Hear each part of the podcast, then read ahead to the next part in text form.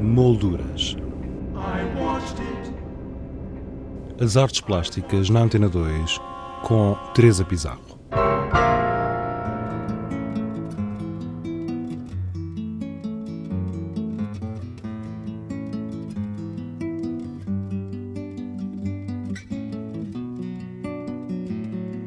A Associação Ser Mais, Associação Portuguesa para a Prevenção e Desafio à SIDA, em parceria com a Fundação Dom Luís e o Centro Cultural de Cascais, apresenta Private Lives 2012, uma exposição de fotografia constituída por obras de 23 artistas que também se associaram a esta causa social.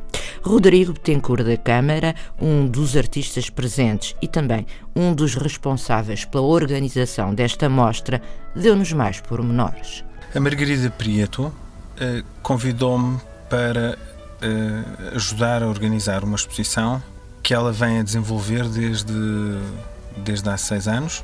No ano passado ela tinha pedido já a colaboração anteriormente com, com a, a Filipa Valadares, houve várias pessoas envolvidas, eh, penso que correu bastante bem e, este, e, e, no ano seguinte, portanto na quinta edição, ela, uma das pessoas a quem ela pediu ajuda foi o Jean-François Chonier, antigo diretor do Museu Berardo, e o Jean-François vem perguntar se eu estava interessado, porque lhe parecia uma coisa bastante interessante. E, e eu entrei em contacto com, com a Margarida, não a conhecia anteriormente e, e achei-a uma pessoa muito empenhada. Uma das coisas que eu achei bastante interessante. Eh, até porque esta exposição tem um lado solidário bastante presente. Sim, e solidário, eh, duplamente solidário, porque por um lado também é solidário para com os artistas. Os artistas ganham metade daquilo que for vendido e, e, a outra metade? E a outra metade fica para uh, uma organização Ser Mais que tem um, um, lado social de apoio a pessoas com, com, com, com doenças, com, com HIV, com SIDA e, e que funciona no Conselho de Cascais e, e, já conseguiram, através de parcerias com a Câmara, conseguiram um, um, lote, terreno, conseguiram a construção, conseguiram uma série de coisas e, portanto, através de iniciativas como esta, uh, têm sempre feito rentabilizar qualquer coisa que também se vê no terreno e que se vê a sua existência. E para os artistas também é bastante positivo porque eh, eles, eles não, não, não perdem nada com isso, quer dizer, eles participam, envolvem-se, e, mas caso haja uma venda, eles também têm uma parte, nos tempos que correm, tem muita importância.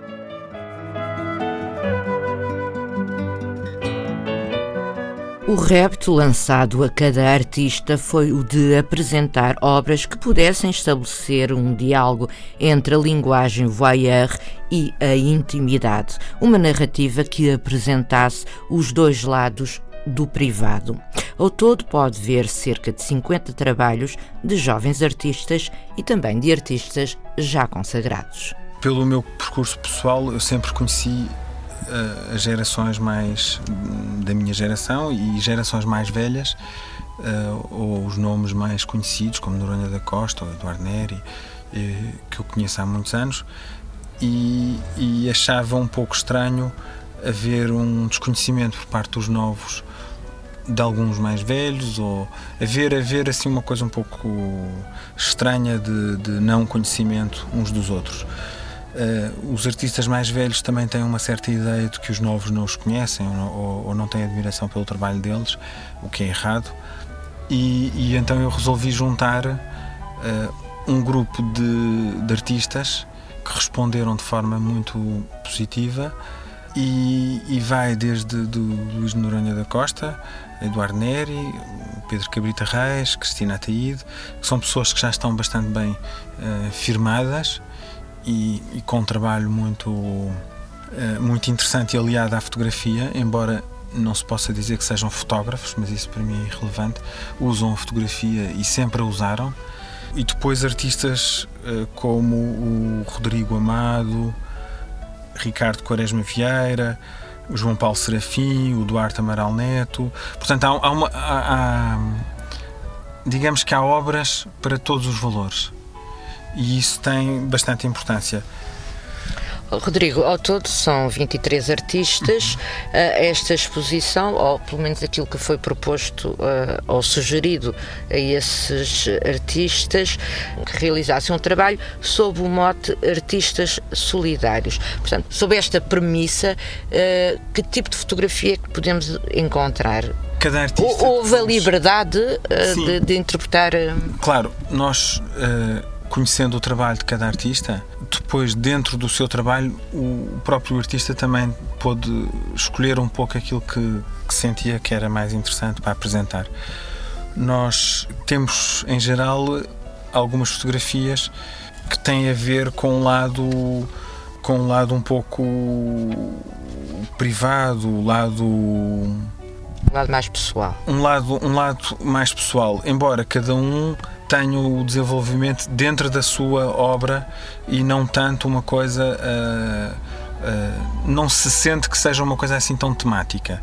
Ou seja, uh, há muitas obras já existiam e outras foram Exato, feitas. Algumas foram feitas, os artistas preferiram, no caso do Luís de Noronha da Costa e do Pedro Cabrita. E do Pedro Cabrita Reis, por exemplo, que é totalmente inédito o Noronha da Costa a, a ter uma fotografia desse género e é uma obra única também, não, não é seriada, tal como a do Pedro Cabrita Reis, mas alguns outros artistas optaram por apresentar uh, uma obra ou duas ou, ou, um grupo pequeno de obras que sobre o qual eles de alguma maneira faziam expressar essa, esse sentimento do, do privado ou do ou da solidariedade.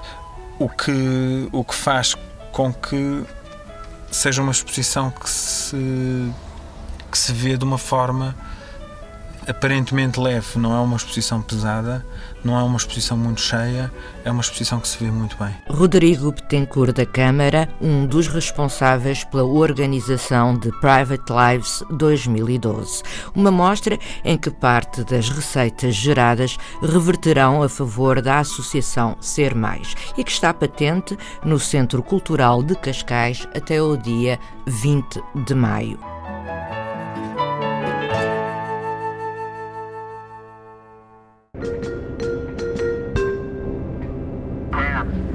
Molduras. As artes plásticas na Antena 2 com Teresa Pizarro.